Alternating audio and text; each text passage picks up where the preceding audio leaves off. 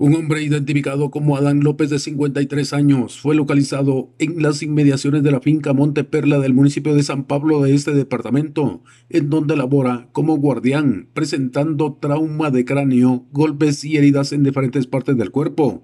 Se desconocen los motivos por los cuales el afectado fue agredido por desconocidos, siendo auxiliado por bomberos municipales departamentales, quienes lo trasladaron a la emergencia del Hospital Nacional de Malacatán. Desde de Emisoras Unidas en San Marcos, informa José Luis Vázquez, primera en noticias, primera en deportes.